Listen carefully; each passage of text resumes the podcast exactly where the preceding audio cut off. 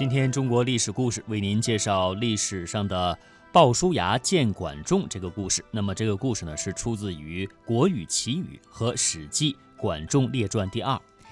故事讲述的大概内容是说，齐国内乱，管仲和鲍叔牙呢分道扬镳，各为其主，成了敌对的好友。鲍叔牙呢拥立公子小白登上了君位，小白要抓管仲以解涉钩之恨。鲍叔牙对小白建议，如想成就大业，管仲必不可少。后来呢，小白采纳了鲍叔牙的建议，拜管仲为相。鲍叔牙呢举贤不避亲，小白用贤不避敌，齐国的霸业也由此奠基，管鲍之交成为了千古美谈。下面的时间呢，我们就一起来听听这个故事。鲍叔牙见管仲。周平王在公元前七七零年把国都迁到洛邑，从这一年起到公元前二五六年，周被秦消灭为止，历史上称为东周。东周又分为两个时代，一般把公元前七七零年到公元前四七六年叫做春秋。把公元前四七五年到公元前二五六年叫做战国，东周是个动荡的时期，周天子一天天丧失了权势和威力，称霸的诸侯国的权力大于天子，到后来，周天子的国土只相当于一个很小的诸侯国了。春秋初期，齐是个大诸侯。公元前六八五年到公元前六四三年，齐桓公在位。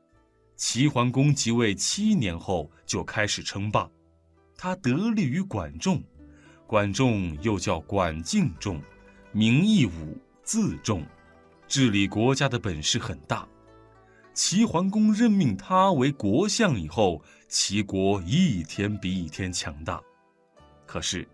以前管仲却是齐桓公的死敌，这是怎么回事呢？那就不能不归功于鲍叔牙了。原先齐国的国君是齐桓公的哥哥齐襄公，齐襄公残暴荒唐，连他的两个兄弟都逃到别国去了。这两个兄弟是两个母亲生的，一个叫公子纠，逃到了鲁国姥姥家。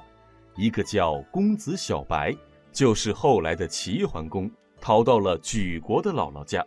公子纠的师傅是管仲，公子小白的师傅是鲍叔牙。管仲和鲍叔牙从小就是好朋友，他们分别在当纠、小白公子的师傅以前，合伙做过买卖。鲍叔牙本钱出得多，管仲家里穷，出的本钱少，赚了钱呢。管仲倒多拿一份儿，伙计不服，鲍叔牙说：“管仲家里难，等着钱用，多分点给他，我乐意。”他们俩也一块儿打过仗，冲锋时管仲排在鲍叔牙后头，退兵时管仲跑在鲍叔牙前头。人家说管仲贪生怕死，鲍叔牙分辨说：“管仲不贪生，不怕死。”他的母亲老了，多病，不能不奉养母亲。还说他的勇敢天下少有。管仲听了这些话，就对人说：“哎，生我的是父母，了解我的却是鲍叔牙。”公元前六八六年，齐襄公被人杀死了。第二年春天，齐国的大臣派使者迎接公子纠回去做国君。鲁国的国君鲁庄公亲自派兵护送。管仲怕小白抢在前头，就带着几十辆兵车赶紧走，走到即墨，听人说公子小白已经跑在头里了。管仲使劲儿地追，追了三十多里路才追上。管仲瞧见公子小白坐在车里，也不多说，偷偷拿起弓箭，对准公子小白，嗖的一箭射过去。公子小白大叫一声，口吐鲜血，倒在车子里。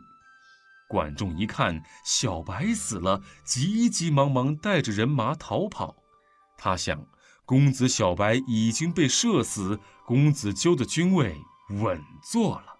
谁知道公子小白并没有死，只是咬破舌头，弄得满口的鲜血，装死。鲍叔牙护着小白抄小道赶到都城临淄，可是公子纠年龄比公子小白大。照理应该立公子纠，鲍叔牙硬是说服了大臣们，立公子小白为国君，就是齐桓公。齐桓公任命鲍叔牙做宰，鲍叔牙推辞不做，说管仲才可以当这个官儿。不久，鲁国的兵马送公子纠回到了齐国地界，齐国的鲍叔牙立即请齐桓公发兵抵抗。结果鲁庄公吃了败仗，又把公子纠和管仲带回鲁国。不料齐国的追兵追上门来打，鲁庄公没有法子，逼死了公子纠，拿住管仲。鲍叔牙关照齐国的使者对鲁庄公说：“管仲射过齐桓公，齐桓公要报一箭之仇，亲手杀了他。”鲁庄公只好把管仲装上囚车，押回齐国。管仲明白，自己能活着回去，全是鲍叔牙的主意。原来，鲍叔牙要举荐管仲，帮助齐桓公治理齐国，怕鲁国先杀管仲。等到管仲一回到齐国，鲍叔牙就亲自到城外迎接，接着。鲍叔牙大力把管仲保举给齐桓公，齐桓公说：“他拿箭射我，要我的命，你还叫我用他吗？”鲍叔牙说：“那会儿他是公子纠的师傅，管仲自然冒死帮着公子纠了。管仲的本领比我强十倍，主公要是用他，他准能给您立大功。”齐桓公听了鲍叔牙的话，立即拜管仲为相国，鲍叔牙反倒做了管仲的副手。管仲当了相国以后，发挥他的政治才能，大力实行改革，使齐国的国力迅速增强。七年后，齐桓公就称霸四方，不久，齐桓公就成了春秋第一霸。他尊称管仲为仲父。鲍叔牙则一心为齐国着想，甘居管仲之下，历史上传为美谈。